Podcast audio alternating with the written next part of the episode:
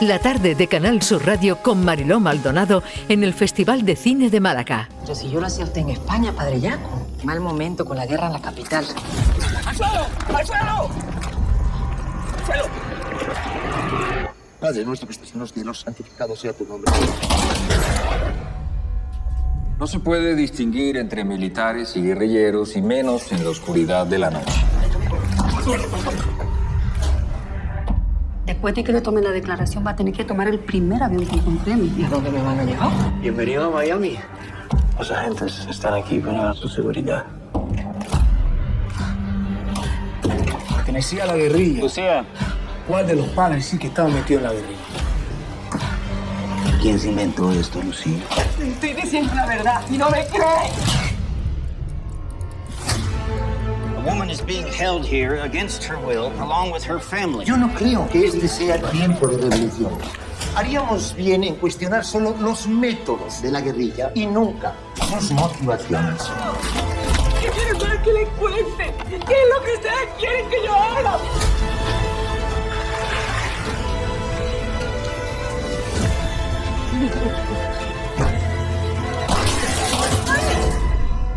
Lucía, si no dices lo que ellos quieren escuchar, no nos van a dejar en paz. Llegaron de noche, es la nueva película de Imanol Uribe. Tengo también aquí sentado a Carmelo Gómez. Bienvenidos, gracias por acompañarnos. Hola, ¿qué tal? Bueno, eh, casi que no ha dado tiempo a comer. Hemos venido con la comida en la boca, pero bien. Pero con esta tarde tan estupenda que hace. Claro, te- tengo un horario que entre eh, o, o la siesta, o fastidio la siesta, o el, o el final del almuerzo. No pasa nada, estamos para eso. Bueno, mil gracias por acompañarnos. Llegaron de noche.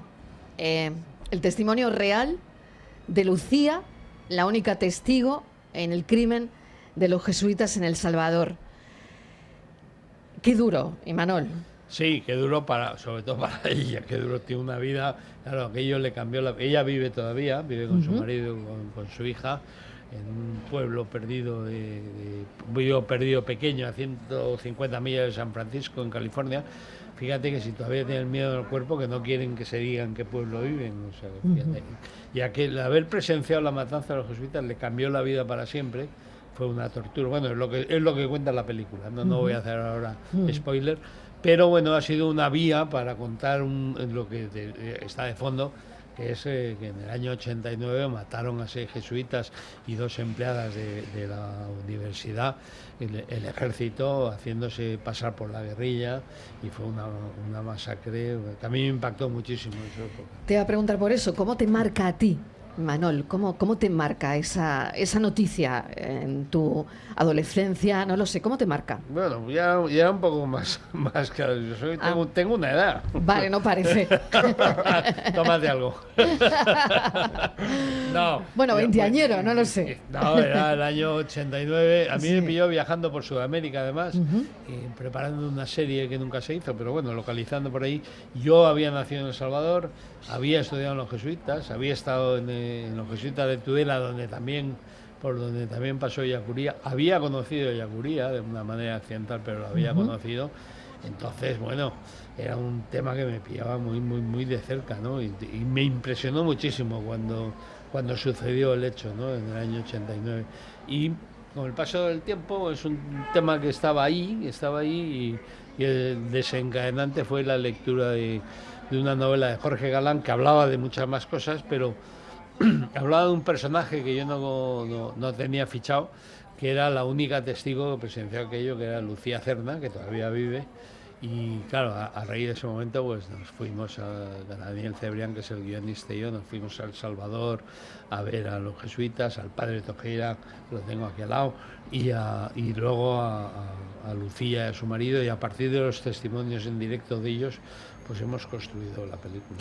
¿Cómo ha sido, Carmelo, meterse en, en- en ese sacerdote, en ese cura, en ese jesuita? ¿Cómo es ese proceso? Pues una aventura más, porque, a ver, cada trabajo de estos que hacemos, donde te metes en gente que hace cosas muy extrañas, muy especiales y muy límites, pues es una experiencia extraordinaria. Y este hombre, hablé con él gracias a la mediación de producción y de Manol, que lo conocieron, Tojeira, está ya en el, en El Salvador, hablé con él y me estuvo contando un poco, no solamente lo que hizo en, el momento en que mataron a los jesuitas, sino también cómo viven y cómo piensan y por qué están allí y cuál es su vocación. Y la verdad es que es una responsabilidad grande para un actor tener un personaje así, que ya no es personaje, que es un ser real y que ha comprometido toda su vida por el bien de los demás. Con lo cual eso obviamente le da una textura al tío muy especial y había que, ser, y había que tener un compromiso con eso.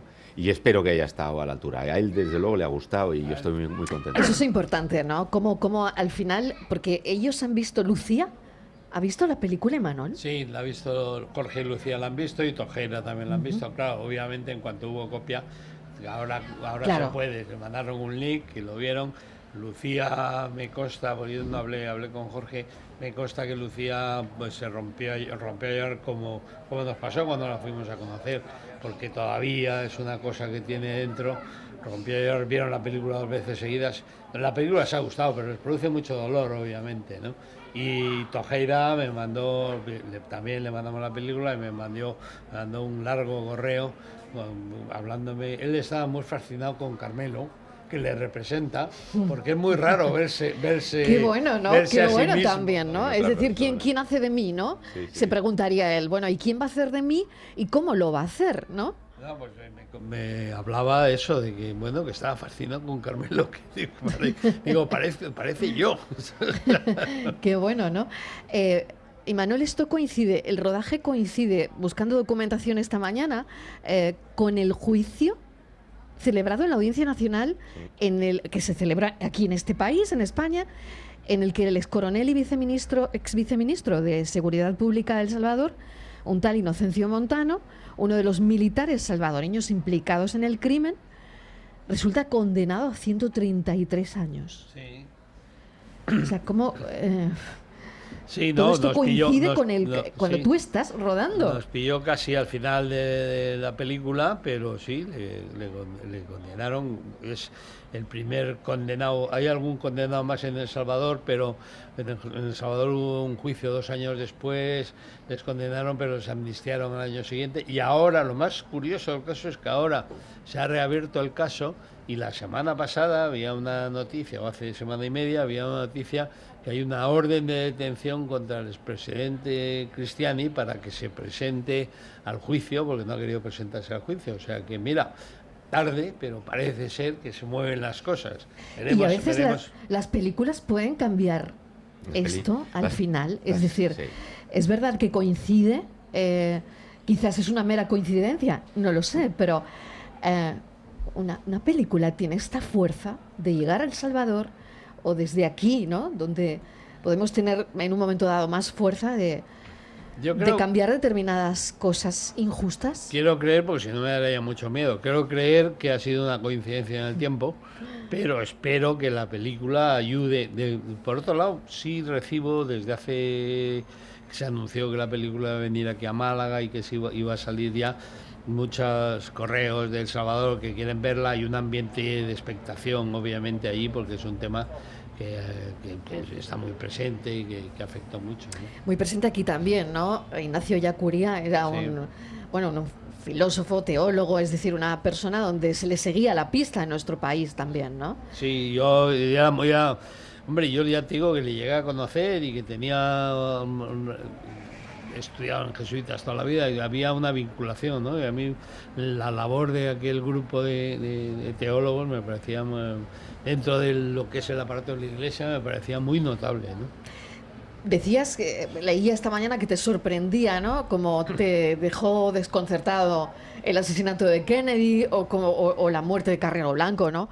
O, o no sé si, eh, como sois personas muy pegadas a la actualidad y, y comprometidas con lo que está ocurriendo ahora de la invasión de Rusia en Ucrania. Fíjate, o sea, que tal y como está el tema, sí, todas todas estas guerras de, fíjate la invasión ahora de repente de Ucrania, o sea, bueno, es que eh, son ciclos que se repiten, ¿no? Parece que, que somos estúpidos, ¿no? la humanidad como tal, ¿no? Pues se vuelven a repetir los ciclos, caemos en las mismas trampas, pasará lo mismo, eh, y hay secuencias en la película que mm, hablan del exilio de la gente en El Salvador cuando la guerra civil que huía Y lo tal, estamos y viendo ahora viendo mismo. en la televisión, quita la película y pone la televisión y está pasando lo mismo. ¿no?